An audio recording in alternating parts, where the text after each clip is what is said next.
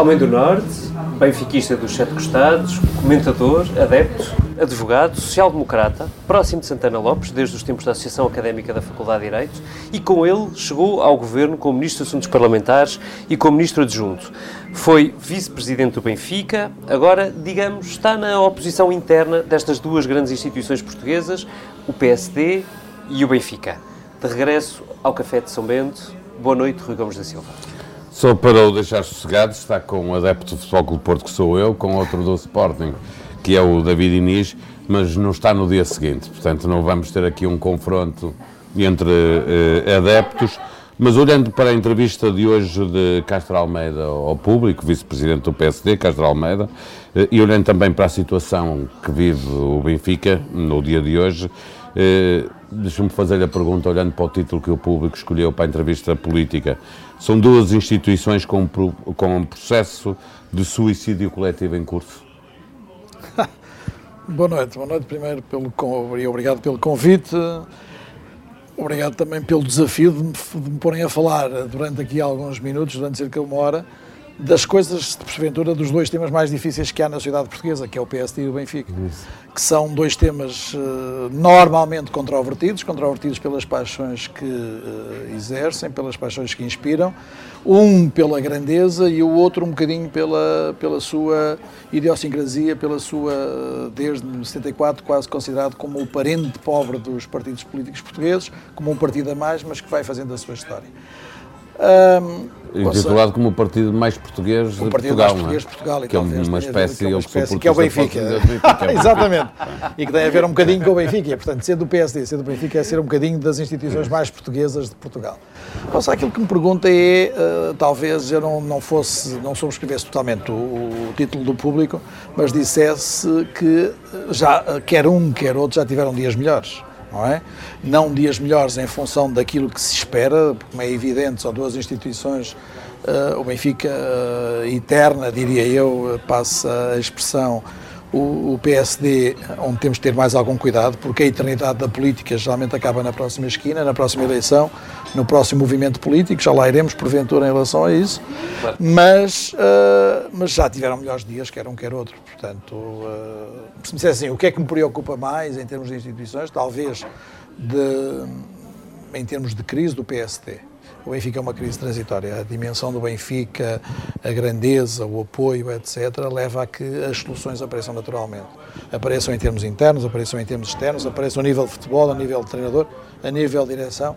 Serão sempre soluções. O PSD talvez seja mais complicado. Até porque se muda de partido, muda-se de mulher, não se muda de clube e, portanto, o Benfica vai manter os adeptos todos que tem. Sim, é? claro, é evidente. O Benfica, o Benfica é Benfica é quase, é isso que há bocado dizia, é Portugal e, portanto, eh, mas enfim, mas sou suspeito. Oh, Rui, o Rui esteve na direção do Benfica, já foi também empresário com interesse na comunicação social, trabalha na SIC, uh, no programa que o Paulo já falou. Digamos, conhece o funcionamento do clube e também o funcionamento das redações. O que é que acha que se passou para que todos os sites e jornais dessem como absolutamente certa a saída de Rui Vitória, com a mesma simplicidade com que deram conta da reviravolta? Vamos lá ver uma coisa. É assim, uh, quem anda nesta vida, nesta ligação com a comunicação social, e aí, uh, repare, a política e o futebol não têm muito de diferente. Eu, normalmente as pessoas dizem, ah, mas conhece o futebol, conhece a política. Não tem muito a ver com isso, tem a ver com o exercício do poder. Ou seja, quando estamos a falar de, de, de futebol, não estamos a falar do jogo em si, estamos a falar de relações de poder relações que se estabelecem em termos de uh, estratificação, estruturação, conquista, manutenção, discussão de poder. E também é um poder, não é porventura um poder político, mas é um poder. Um poder de um nicho Às vezes que maior, porventura meia, Não, muito maior, era isso que eu dizia. É um nicho porventura uh, mais pequeno em termos de de comunicação, um, com, mais, com possivelmente um maior respeito, mas é acima de tudo um problema de poder. E portanto, não estamos a falar numa questão dessas de, eh, de, de, de futebol, mas estamos a falar de relações de poder entre aqueles que têm a obrigação e, a, e, a, e o serviço de informar e aqueles que têm a obrigação e o serviço de prestar informação e de dar informação. E como é evidente em relação a essa questão do Benfica, aquilo que acontece é que houve, porventura, uma, uma, uma unificação. Eu acho que hoje a conferência de imprensa do Presidente do Benfica vai nesse sentido. É ontem a decisão. Ontem, sim, claro que vi. Ontem a decisão era de. Uh, acabou, acabou o caminho do Rui Vitória. Eu acho que uh, mais elucidativo, mais. Claro do que foi Luís Filipe Vieira disse. Ontem, porventura, reuniram-se um conjunto de pessoas que tinham que tomar essa decisão teoricamente, aqueles que teriam competência, capacidade e, no fundo, uh, legitimidade para tomar essa decisão e decidiram acabar com o ciclo do Rui Vitória no Benfica. E essa decisão foi a decisão que foi comunicada. E repara uma coisa, porque normalmente, quando há uma fonte, a fonte é num órgão de comunicação social ou dois, e portanto Aqui não é uma fonte, aqui é verdadeiramente uma notícia passada que interessava divulgar em toda a comunicação social e repare, toda de manhã, e não é uma notícia que é... Que hoje confirmou. Confirmou, e portanto não é, uma, mas, não é uma notícia que vem a meio da manhã. que é a reviravolta? É o problema de Rui não, Vitória não, não ter querido sair sem, sem receber por inteiro o dinheiro a que tinha direito no contrato? Vamos lá ver, eu a partir daí estou a especular, porque não estou dentro da decisão. Aquilo que, que Luís Filipe Vieira explicou, disse que foi uma luz, ou foi uma inspiração, ou foi um momento de, eh, que, que tomou uma decisão. Aquilo que ele... Mas ele também diz, nessa conferência Sim. de imprensa, também deixa entender eh, que Rui Vitória tinha explicado Sim. que queria o dinheiro todo e que o empresário... Sim. Bem, mas vamos lá ver uma coisa. O, o, que é que aconteceu? Acontece. Eu, eu acho que, uh, e voltando ao poder e ao exercício do poder, eu acho que uma pessoa, tem, quem tem cargos deste tipo, pode ter todas as dúvidas, mas tem que as ter em privado. Uhum. Nunca, nunca as pode publicitar. Quem está na política, quem tem cargos executivos, quem está no governo, quem tem a responsabilidade, pode ter todas as dúvidas, pode discutir essas dúvidas todas, nunca as pode trazer para o público. A decisão tem que, eu acho que quem anda na vida política tem que perceber que há dois momentos. O primeiro momento é posso ou posso ouvir tudo, mas há um momento em que eu tomo a decisão. E, portanto, até esta decisão eu posso ter dúvidas, mas não as posso ter em público. Posso, porventura, perguntar à OAB, mas não as posso transpor para o público. A partir do momento em que as transponho para o público, passo a estar fragilizado nessa minha decisão.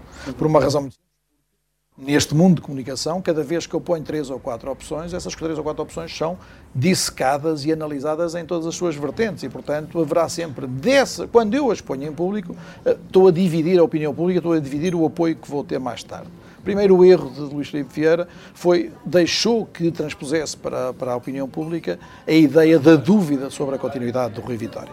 Mas não era de agora daqui. Exatamente. O problema não é este. O problema é que Luís Filipe Vieira interiorizou que Rui Vitória já não era o treinador dele. Por uma razão muito simples. Porque quem sabe e quem percebe que também no futebol isto é como a substituição dos ministros. Os ministros, ainda agora António Costa fez uma substituição, fez uma, uma remodelação.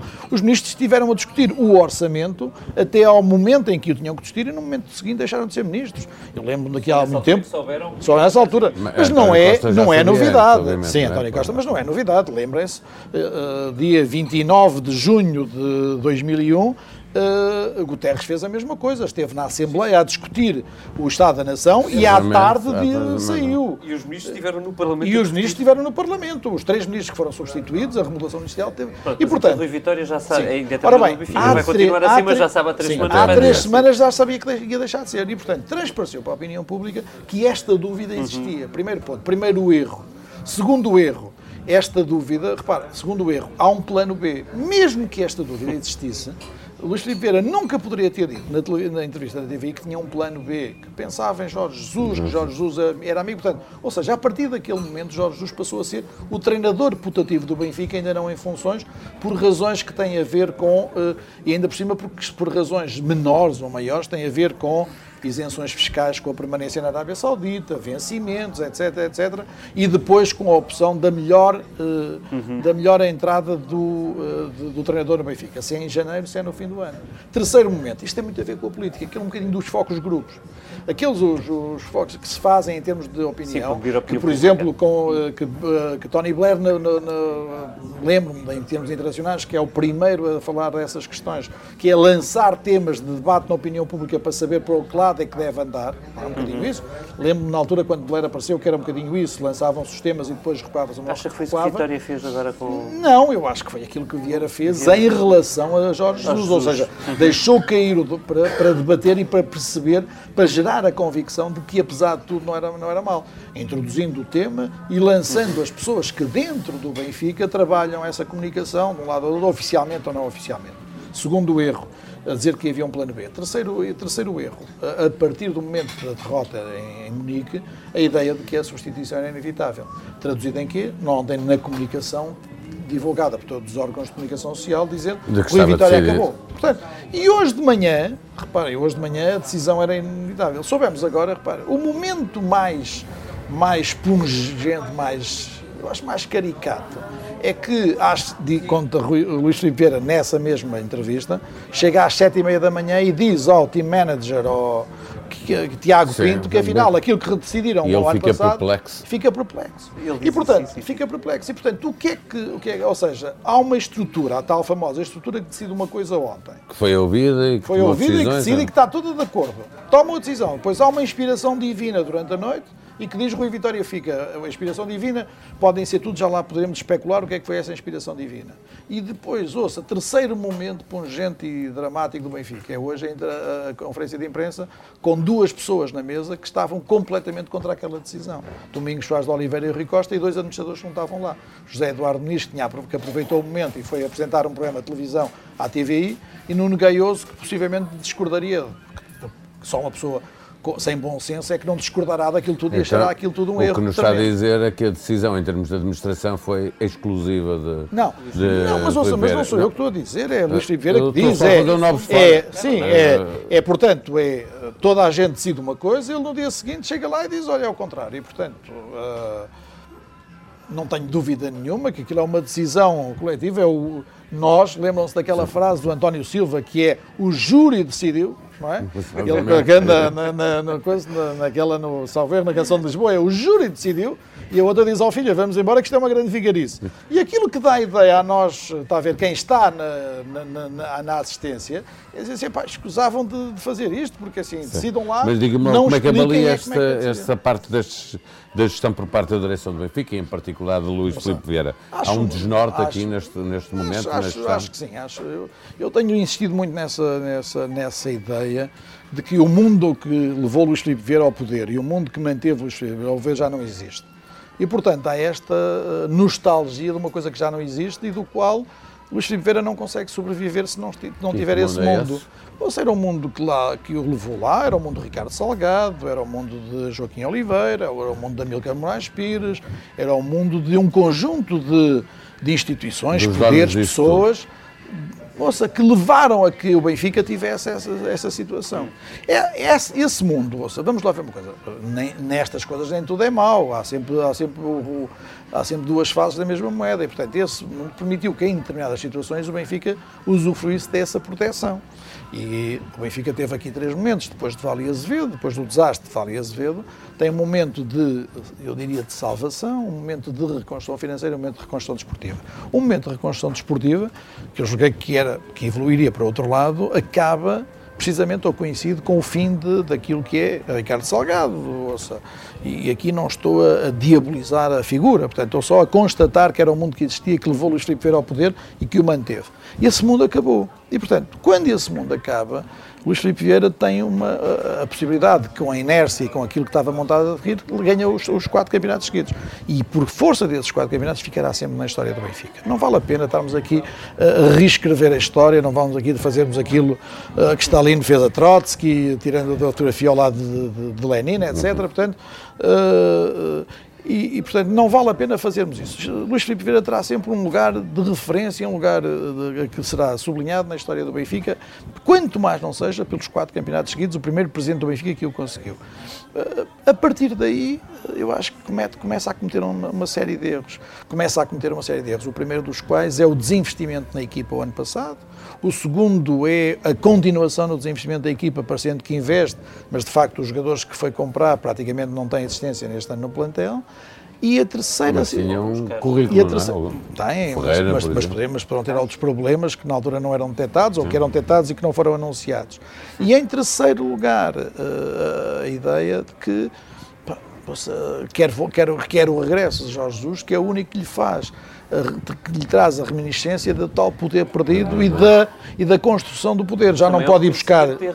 já não pode ir buscar Joaquim Oliveira porque está da Sport TV, já não pode ir buscar Ricardo Salgado, já não pode ir buscar Emílio Moraes Pires, já não pode ir buscar todas as pessoas que estavam à volta daquilo, alguns dos quais eh, eu tenho, eu tenho até bom, bom relacionamento, e portanto vai buscar a única referência que tem para voltar outra vez a ter um, uma, que é Jorge Jesus.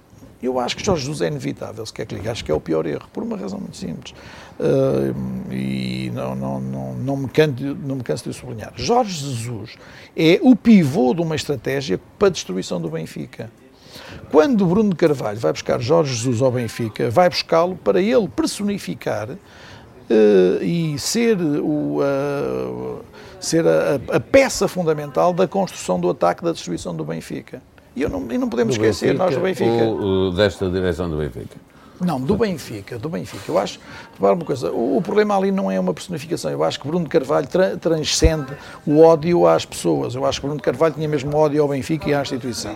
E, portanto, não é uma coisa em tudo dispersona, não é contra Luís Filipe Vieira, não é contra eh, o A, o B ou C, eh, e eu, nesse aspecto, até me senti lisonjeado, porque ele escreveu muitas coisas, ele e o vosso ex-colega, agora desaparecido, escreveu muitas coisas contra, contra mim, até coisas eh, que na altura não julgava capaz de escrever pela, pela consideração que tinha como ele, por ele como jornalista, mas ainda assim essa, essa, esse ódio ao Benfica é personificado em alguém que ele vai buscar, que faz a mudança do Benfica, nada como um arrependido, nada como alguém que tendo trabalhado no inimigo se assume verdadeiramente um sportinguista desde pequenino e e, e depois não podemos esquecer o que foi o Jorge Jesus o discurso, só para acabar, que é isto, que é, é a pessoa que vem dizer eu sei como é que o Benfica ganhava no meu tempo, com dois erros totais. Primeiro, reconhece que mesmo no tempo dele, quando ele ganhava era porque o Benfica tinha, era, era, era, beneficiava de favores.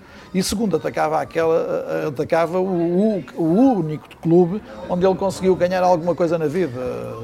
E portanto, mas, mas pronto, mas eu acho que o erro vem aí. Uh, e, e, o problema na no vida. No sentido que acha, o Rui Gomes da Silva ficou convencido hoje que vai ser inevitável que o Jorge Jesus venha para treinar o Benfica outra sim, vez. Acho que não vale a pena estarmos a pensar noutra Em solução. janeiro.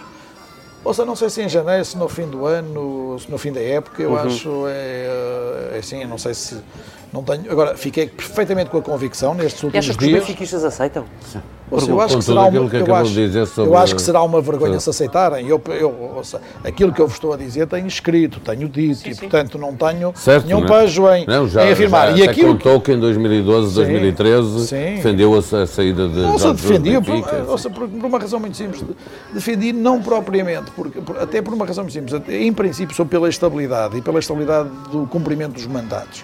E acho que as pessoas têm direito. Tendo, agora, eh, o problema de Jorge Jesus é um problema de, de desconsideração. eh, a ver. eh, E, portanto, mas tem a ver com outras questões, já expliquei, não vale a pena estar agora a chover no molhado.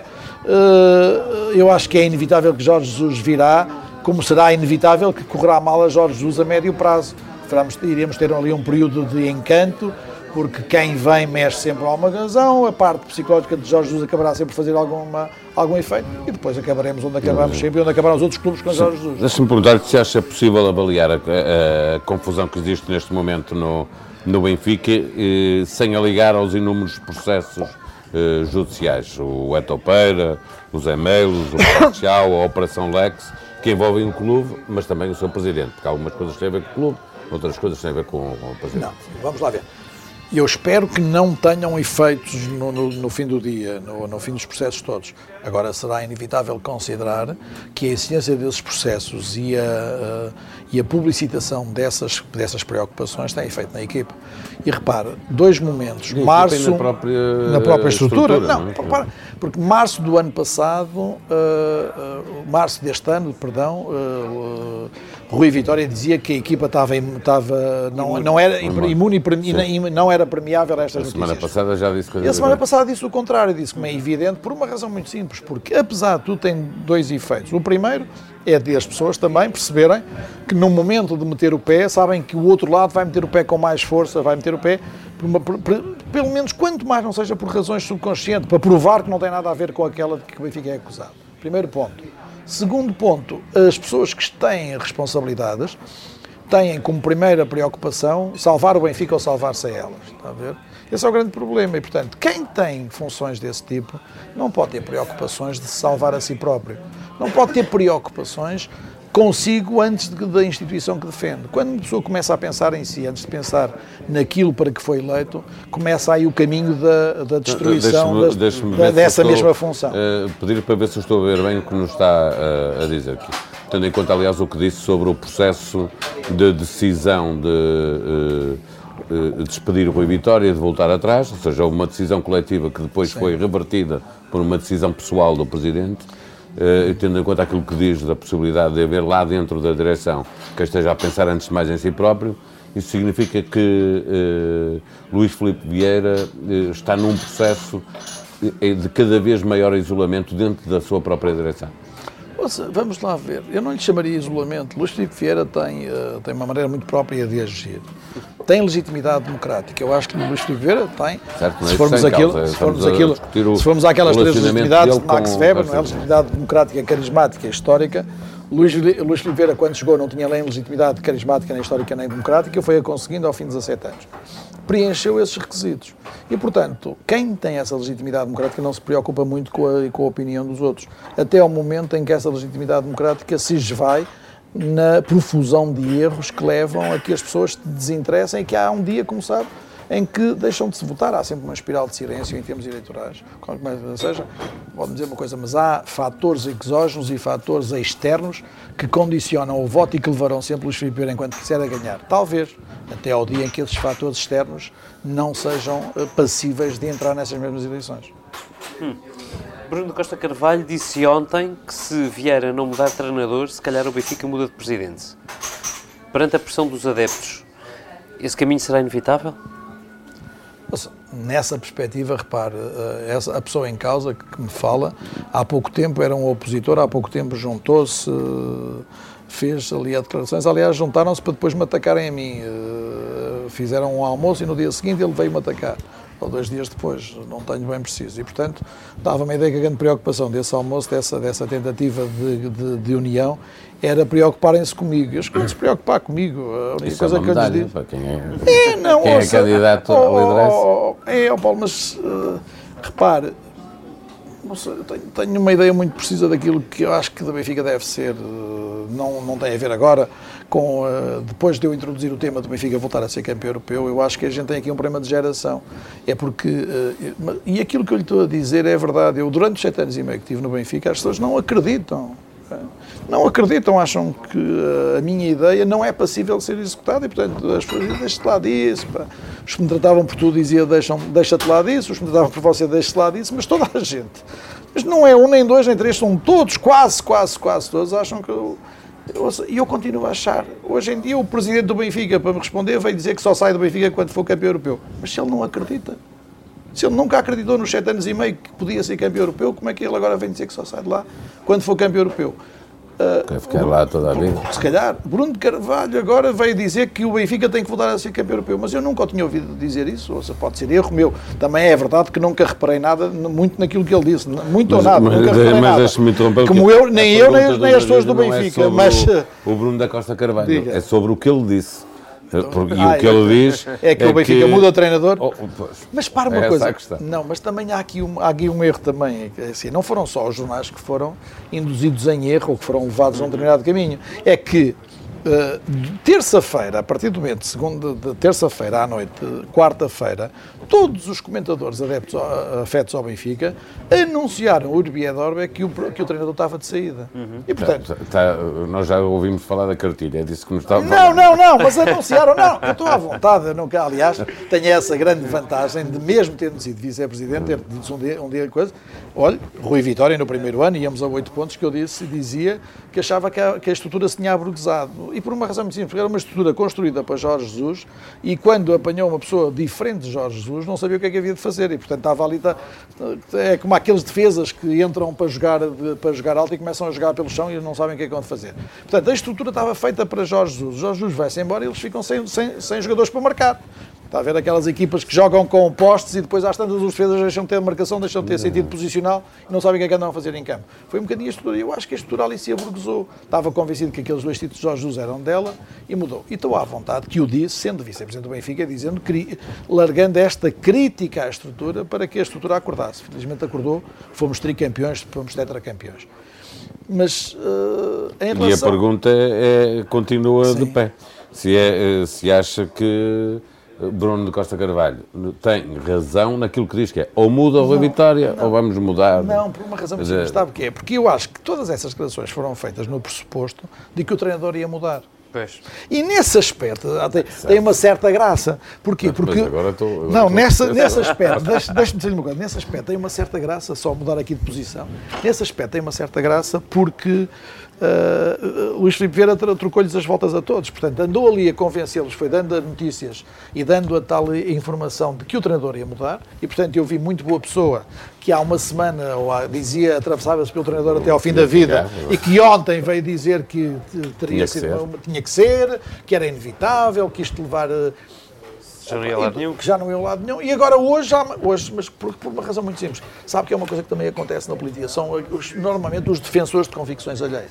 São as pessoas que não têm nenhuma ideia na vida, na vida o que querem é manter-se. Porque aquilo na política dá uns lugares de deputados, na vida ali no futebol dá uns bilhetes para o futebol, dá mais umas viagens e são pessoas, acima de tudo, defensores de convicções alheias. Não têm nenhuma convicção, estão ali para discutir, discutir, tudo e para defender tudo e o seu contrário, desde que isso os mantenha na vida. É uma maneira de estar na vida, ou seja, nunca foi a minha, como, como infelizmente, como vocês até sabem de vez em quando, porque disseram muitas vezes mal de mim na política, mas enfim, olha, não pode Já ser. não me lembro, mas é possível, já, é, isso fica para a segunda parte.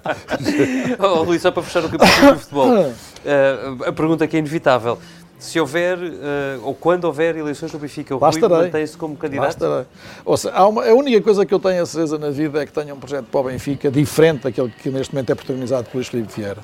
Não tenho nenhuma transversação em relação a isso, mais até ao fim, uhum. e é de lá ir a votos, uh, eu já disse, com três condições. É sem uh, ajudas externas, uhum. primeiro ponto, com controle de meios e com debates. E se estas três decisões, se estas três uh, condições se forem reunidas, eu acho que é uma eleição com, uh, com, com, com, muito interesse e muito disputada. Porventura, se não estiverem reunidas, será menos disputada, mas ainda assim irei por uma razão muito simples, porque há caminhos que fazem o seu próprio. Há caminhos que têm que fazer o seu próprio. ou há ideias que têm que fazer o seu próprio caminho. E essas acabarão sempre por ter vencimento. Não sei quanto tempo é que isto demorará, mas eh, presumo que seja muito mais rápido do que aquilo que os outros desejariam e talvez menos rápido do que aquilo que eu quero, não daquilo que eu quero, daquilo que o Benfica precisa. Adeus futebol, boa noite política. Vamos a isso. É, amigo de sempre e companheiro de partido de Santana Lopes, a pergunta é porque é que não acompanhou nesta aventura da, Aliança? Ouça, é uma pergunta difícil que me faz, porque é que não acompanhei. Uh, nunca. Primeiro, porque uh, tenho aqui uma ligação emocional ao PSD, uh, por razões afetivas, em relação àquilo que, era um, que foi o meu pai, que no dia 6 de maio de 74 me disse que aquilo era o partido dele e que, no fundo, depois tem, outra, tem, outra, tem outras envolventes. E, portanto, digamos que a pertença ao PSD não tem nada a ver com o ser amigo de Pedro Santana Lopes. Chegamos, ao PS, chegamos a à faculdade, cada um vindo, na altura ainda com, com pouca. Eu cheguei em novembro de, 70 e, de 76, no, conheci o Pedro Santos Lopes no dia 25 de novembro, estávamos a comemorar o primeiro ano, do primeiro aniversário de 25 de novembro. E, portanto, foi nesse dia, houve uma reunião geral de alunos ainda, onde também estava Durão Barroso, onde estava Pedro Santana Lopes, e, portanto, ainda o JST... Durão Barroso no, no, no, Durão Barroso, lado esquerdo. Lado esquerdo, já, já na, na, na, na, tentativa de saída. Mas, portanto, cheguei ali, o aluno do primeiro ano eles, aluno, eles alunos do quarto ano, e, mas ainda assim foi a minha primeira, a minha primeira, primeira presença política, para além de umas coisas uh, no Liceu Alexandre Colano, no Porto, mas muito pouco, pouco relevantes. Um, algumas aquelas presenças em reuniões já dos alunos, etc. Mas foi a primeira. Agora, eu chego ao PSD não propriamente pela amizade com A, com B ou com C, chego ao PSD por convicções. E quando chegando ao PSD por convicções, me pareceria mal que agora saísse uh, se essas convicções não tivessem determinadas. Agora, eu compreendo o posicionamento de Pedro Santa Lopes. Nos últimos anos discuti muito, discutimos isto muito em termos teóricos e eu acho que Pedro Santana Lopes percebeu, tirando esta relação de amizade e a minha manutenção do PSD, Uh, e a minha manutenção do PSD até lhe vou dizer mais um, um, um, argumento adicional, que tem a ver com este meu envolvimento no, no, no, Benfica. Ou seja, eu acho que não seria sério comigo, nem sério com aquilo que eu defendo, estar neste momento a preocupar-me com o meu posicionamento político. Sempre tive, uh, é uma coisa que possivelmente as pessoas não, não notarão, mas sempre tive esta ideia de que quem está na política não pode estar no futebol e quem está no futebol não pode estar na política. Eu estive na política 20 anos na Assembleia, com a passagem pelo Governo, 6 anos no Conselho Superior do Ministério Público, 14 anos na NATO, etc. Vice-presidente do PSD, mas nunca estive no futebol. Eu fui eleito para o futebol a 9 de julho, não, fui com, não, não concorri às eleições de outubro de 2009. O que é que acha que é incompatível? Nossa, Essa discussão faz-se muito. Faz porque, por uma razão muito simples, porque uma pessoa para. para uh, eu não diria que o Aristóteles só os ricos é que podem ser livres, mas de facto o pertence a um partido político tem que nos deixar liberdade para defender tudo aquilo em que acreditarmos. E a pertença a um clube tem que nos deixar também tudo aquilo em que acreditamos, liberdade para defender mas, tudo aquilo em que acreditamos. Porque acha que, uma, que Ouça, a política há... é mais racional e o clube é mais religioso? Não, eu há um bocado, há um bocado disse-lhe disse isso. Acho que tem tudo a ver com o exercício do poder. Agora, eu acho que não, não para sermos sérios e para sermos dedicados, não podemos estar a pensar em, em situações de, de, de, de, Eu nem diria que são. são não, poderão nunca ser conflituantes, mas há de haver um momento em que são conflituantes. E, portanto, para se ter liberdade para defender o Benfica, eu não posso ter nenhuma amarra em termos políticos nem em termos ideológicos. Posso ter as minhas convicções, posso ter o meu, o meu pensamento, posso ter a minha atitude. Ouça, cada vez leio mais, acho que uh, podemos também discutir isso, acho que cada vez mais devemos ter ideias, acho que aquela do, ideia do pragmatismo, a ideia de que acabaram as ideologias, que acabaram a base filosófica da praxis política, acho que é um erro total, acho que teremos que voltar a isso poderemos discutir isso, mas ainda assim acho que não devem ser, não devem ser coincidentes. Deixa-me perguntar-lhe isto. Tá, dizia-nos que uh, discutiu isto nos últimos tempos com, com o Pedro Santana Lopes, que é seu amigo. Uh, a ah, sua convicção é, é, que a aliança pode ter sucesso eleitoral? Acho que sim, acho que sim. Acho que, eh, eu, eu vou-lhe explicar, à direita acho que houve, houve dois momentos em que uh, poderia haver grandes vantagens de um movimento deste tipo. O primeiro momento foi a eleição de Manela Ferreira Leite no PSD, que eu acho que deixou descontente um conjunto enorme de militantes que se poderiam rever noutra forma e exemplo disso foram os 29% de Manuela Ferreira Leite contra José Sócrates, eh, que foram iguais aos 29% que teve Cavaco Silva em 1985 e Santana Lopes em 2005, e portanto não esqueçamos isso, só que enquanto Cavaco teve eh, a possibilidade de ter o PRD a dividir votos à esquerda e portanto com isso aumentar e ser o partido mais votado, Manuela Ferreira Leite não teve ninguém a ninguém à direita a dividir-lhe votos, antes pelo contrário, e não consegue mais que 29%. E esse foi o primeiro momento que em termos digamos, de análise política, eh, aconselharia possivelmente a quem quisesse fazer um movimento desse a fazê-lo. E, e estou à vontade que, em termos intelectuais, em termos de tese, discutia muito isso com vários amigos meus, porventura também com o Pedro Santa Lopes, estou a dizer em termos de tese, não aproveitem isto para dizer, ah, mas ele já pensou na altura, discutimos isto. O segundo momento é este, por uma razão muito simples. Mas deixa-me só um parênteses aqui, não é novidade nenhuma que Pedro Santana Lopes já tinha pensado. Sim, isso é um problema vosso, isso é um problema vosso, não é meu. Deixa-me só dizer uma coisa, mas, uh, e depois, por, por uma razão muito simples, porque Deixem-me lá ver se eu, em poucas palavras, consigo dizer uma coisa. Eu acho que o PSD teve sempre um problema externo e um problema interno. Um problema interno que tem a ver com o sim ou não ao Bloco Central. E se vocês perceberem, todos os movimentos dentro do PSD, todas as visões dentro do PSD têm a ver com este sim ou não ao Bloco Central. Se forem lá atrás, eu já não falo da cisão de Sabores, mas se falarem da cisão de Aveiro, da cisão dos inadiáveis, de, depois todos os que movimentos... É uma que se volta a colocar com o Rui Rio. Pronto, e, portanto, opinião, este, é o, este é o problema, o primeiro problema do PSD. O problema é sim ou não ao Bloco Central uhum. e se esse deveria ser o posicion... qual o posicionamento a tomar. Depois tirou-se em, em, em, eh, depois com o Bloco Central, em 83, em 83 85, e depois uh, em cada momento, e nesse aspecto o PSD teve, sempre teve líderes que perceberam que o PSD era, tinha que ser contra o Bloco Central. Primeiro ponto. O, o, segundo ponto tem a ver com uma relação externa, que é a relação PSD-CDS. E tirando a primeira relação PSD-CDS dos tempos de Sá Carneiro, dos 24, 16% das eleições de 76, das eleições legislativas, o PSD tem uma relação quase que vai ao infinito, relação quase 131 deputados contra 4 do, em 87, que é o primeiro ano em que eu sou eleito deputado, mas uma relação que vai de 4 para 1, 3 para 1, é mais ou menos esta relação que há do PS com o CDS. Eu acho que este, pela primeira vez, o PSD corre o risco de inverter ou de aproximar muito esta relação.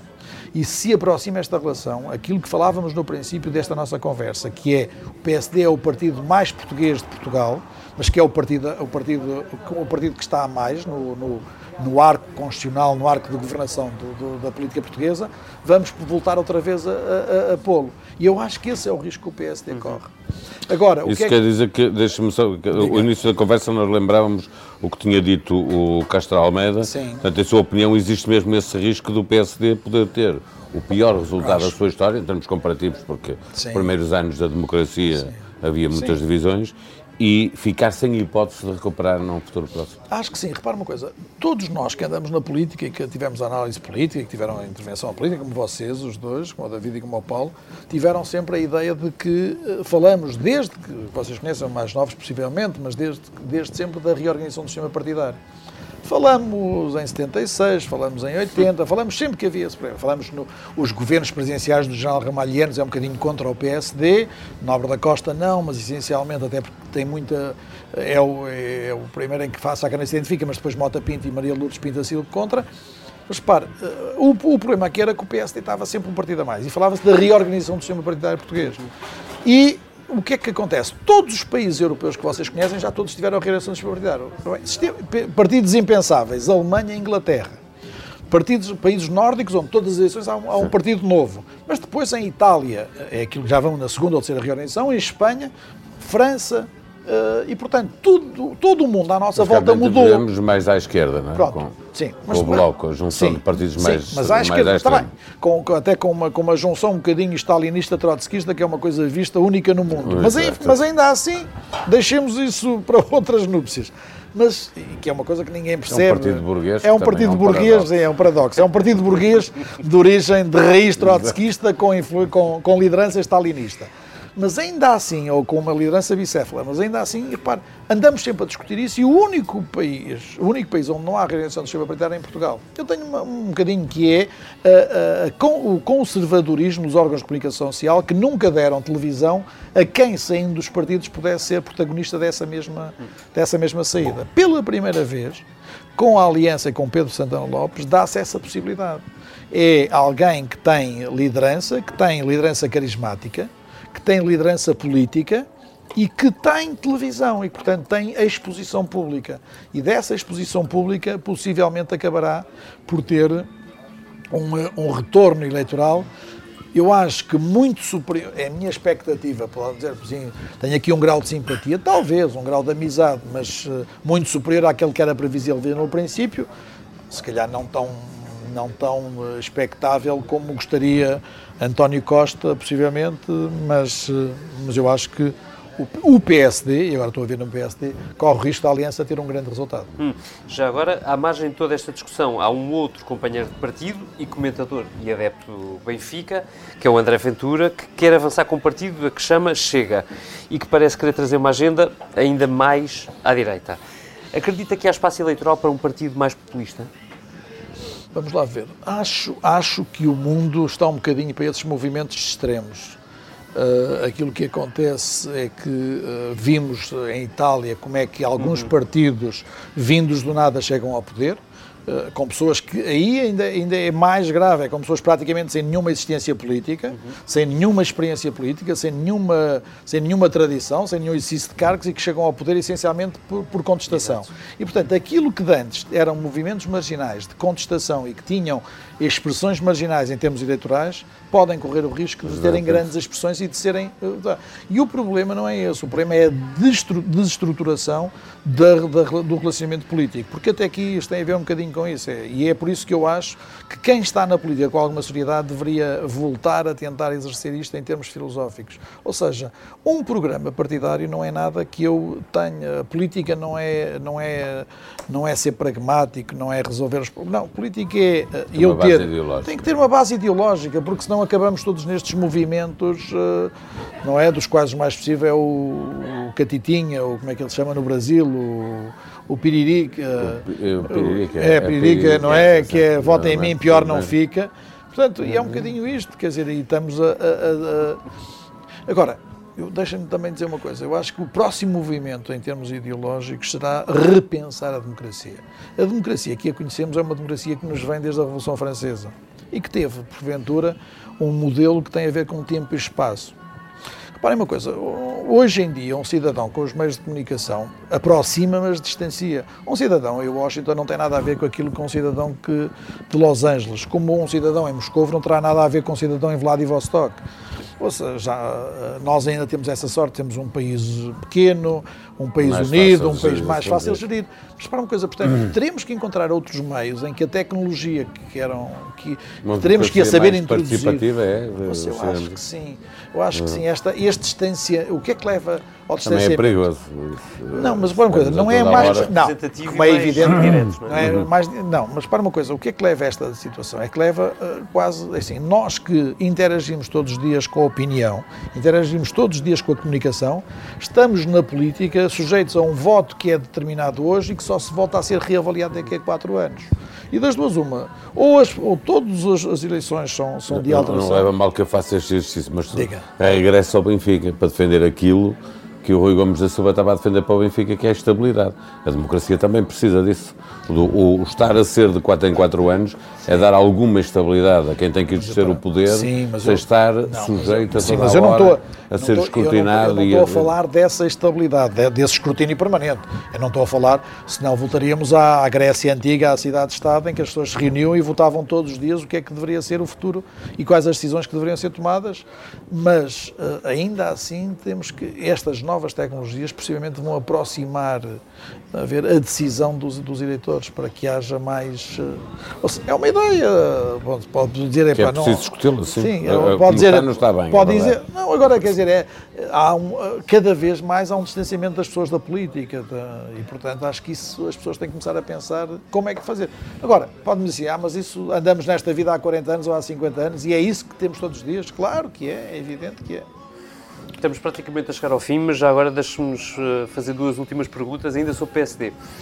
A primeira é quase uma provocação, tendo em conta o, eh, a história, a sua história dentro do PSD, Sim. nomeadamente no governo, mas o Rui Gomes da Silva vê o PSD como uma família, como descreveu o Presidente da República e ex-líder do partido, Marcelo Rebelo de Sousa, ex-comentador.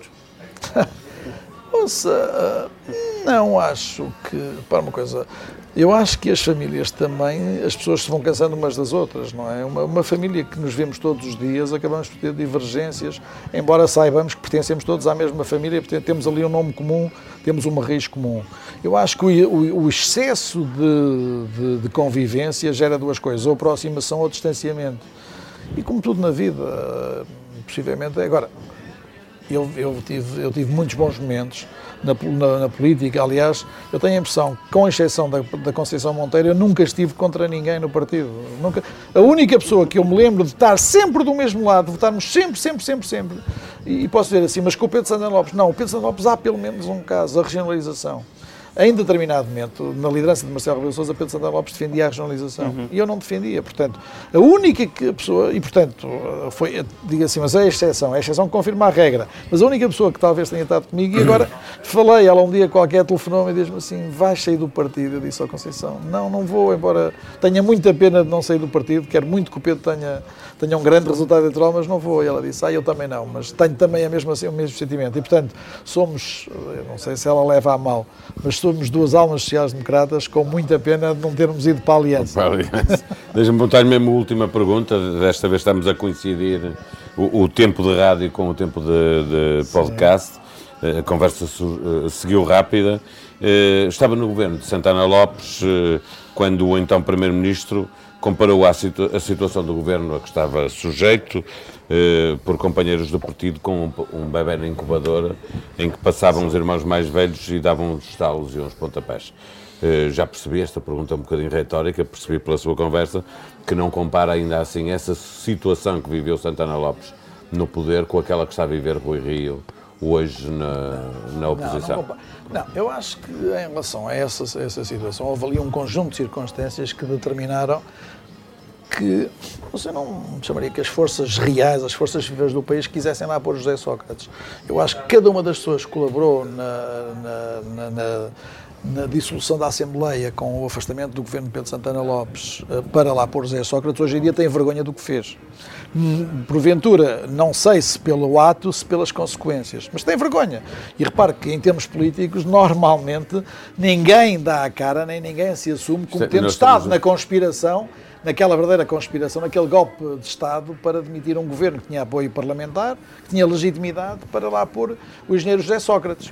Ninguém quer falar disso. David, eu, eu proponho-te que, ao sair agora da antena da, da TSF, despedimos-nos dos ouvintes Sim. da TSF, mas vamos manter aqui mais 5 minutos de, então, uh, em, em tsf.pt para ver o streaming vídeo e depois para o podcast uh, para prosseguirmos ainda um, um finalzinho para acabar esta conversa. Uh, para lhe perguntar se, e não é possível que venham a ter vergonha uh, se o PS vier a ter maioria absoluta e resultar, como diz Castro Almeida, uh, e como Rui Rio já se vai queixando. Eu acho que Rui Rio percebeu duas coisas. Percebeu que pode ter um desastre eleitoral e, uh, e, começou a preparar as pessoas para isso. Esta entrevista de Castro Almeida é um bocadinho isso. Castro Almeida é vice-presidente do Rui Rio e também aquele discurso começado a semana passada em que se dizia que as guerras internas têm, podem prejudicar eleitoralmente o partido. Uhum. Mas aquilo que eu pergunto é o seguinte, mas, uh, mas, nunca vi, mas não vivemos outra coisa senão guerras internas no PSD. O PSD é um bocadinho o tipo grande Moreno, em cada esquina um amigo.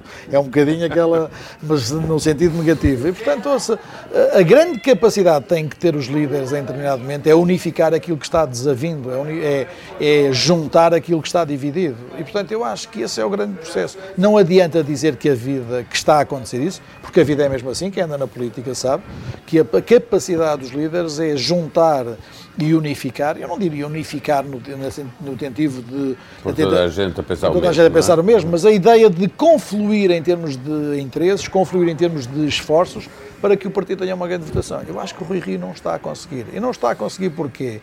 Ou seja, talvez por erro próprio, porque a seguir ao Congresso, aquilo que Pedro Santos lhe fez, ele tinha todas as condições para conseguir isso. isso. Tinha todas as condições para federar um conjunto de vontades. No fundo, o partido praticamente estava dividido a meio. Sou muita gente que apoiou Santana Lopes diria por eh, não ter outro candidato. Houve gente que apoiou genuinamente, porque era Sim. Santana Lopes que queria, mas havia muitos eh, passistas que Sim. quem quer que fosse Poxa. candidato contra Rui Rio, mas para uma coisa, isso era difícil ao fim colocar de, Ao lá, fim de muitos anos, você tem um problema é que já, ninguém, já, já está muito dividido, não é?